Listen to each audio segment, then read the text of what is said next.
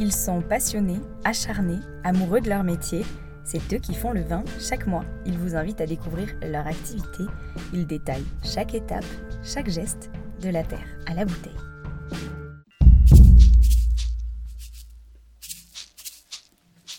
La vendange, ça va être une fête. C'est l'aboutissement d'un an de travail.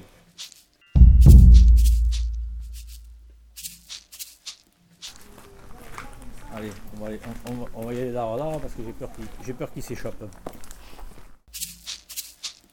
C'est Jérôme Soriano qui nous ouvre les portes de son domaine pour ce premier épisode de La Terre à la bouteille. C'est sur les terres du Château Joliette, cette petite propriété située sur les coteaux du Frontonnet, que Jérôme Soriano, vigneron passionné, nous emmène en plein cœur des vignes pour les vendanges.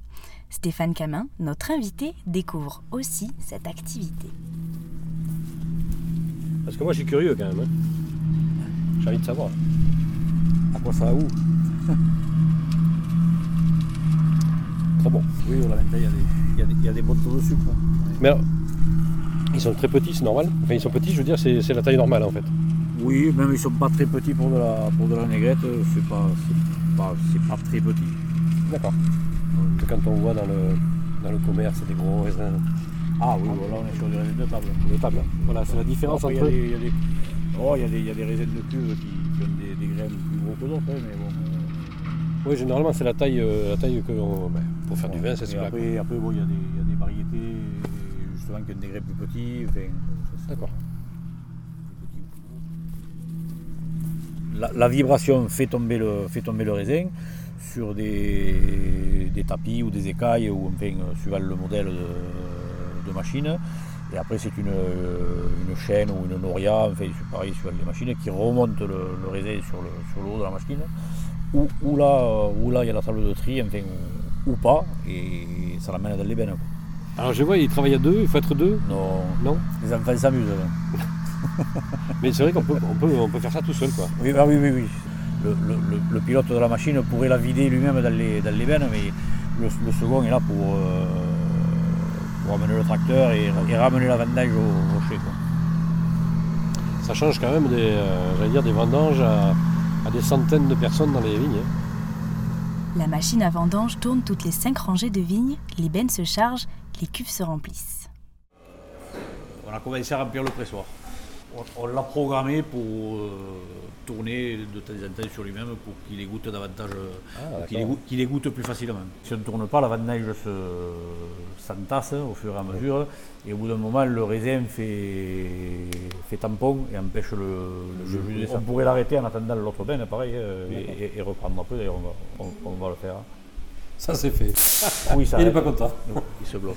D'accord. Voilà. Et du coup, après, ce- ces, ces jus-là sont récupérés. Alors, euh, la pompe marche automatiquement. Ça, ça s'écoule donc dans le bac qui, qui gère la pompe. D'accord. Ah oui, oui, On le met en cuve euh, pour le nettoyer, on va dire, oui, déjà. Et les matières solides qui restent dans le vin se précipitent vers le bas.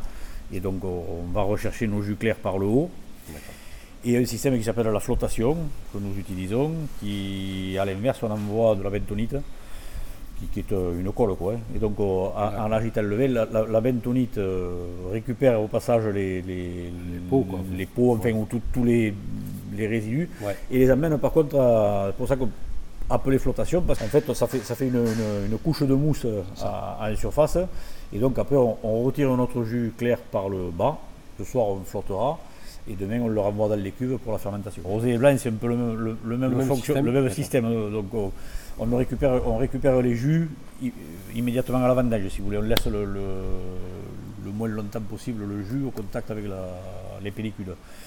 Les rouges, par contre, on les envoie en cuve et on, on extrait les jus une, une fois le, vin fermenté, puisqu'on cherche à extraire euh, de la couleur, des tanins. Donc, on Oui, va il y a une belle alors- différence quand même entre euh, donc, Ah, blanc, fait- rosé, rouge, c'est tout à fait différent. quoi. tout à- oui, c'est des, des procédés différents. Je veux dire, le, le- le blanc et le rosé sont vinifiés en jus, alors que les rouges sont vinifiés à- au contact de la pellicule, justement, puisqu'on veut récupérer des, des couleurs, des tanins. Il y a inox, il y a Fibre, fibre, il y d'accord. a béton et il y a bois. Alors là, c'est pareil. Tout.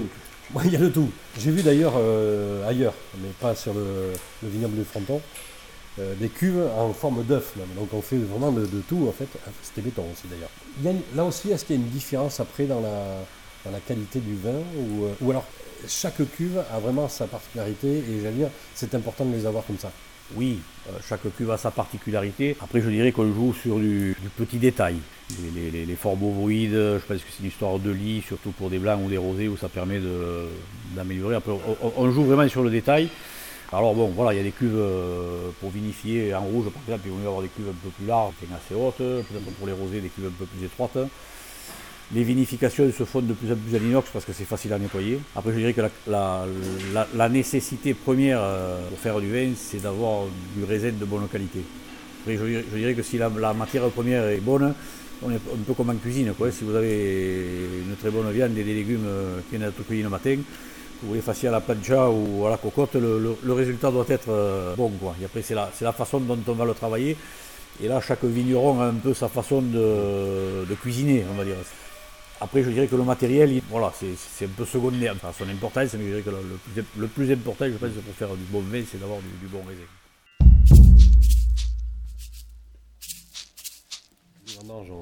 Débuté il y a 15 jours, c'est à peu près Oui, oui, je Une quinzaine de jours. Frontonnet, oui. Dans le frontonnet, euh, le temps, euh, il a été pour beaucoup parce qu'on voit que c'est quand même les sols sont vraiment humides.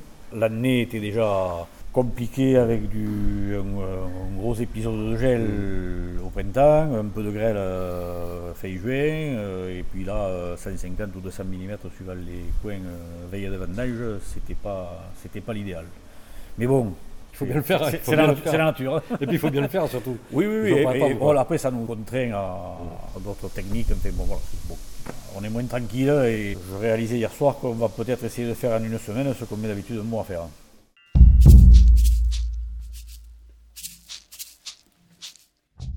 Beau métier. Un petit peu. Pas facile, mais c'est bon. métier. Oh, pas facile. Tous les, tous les métiers ont leurs avantages et leurs inconvénients.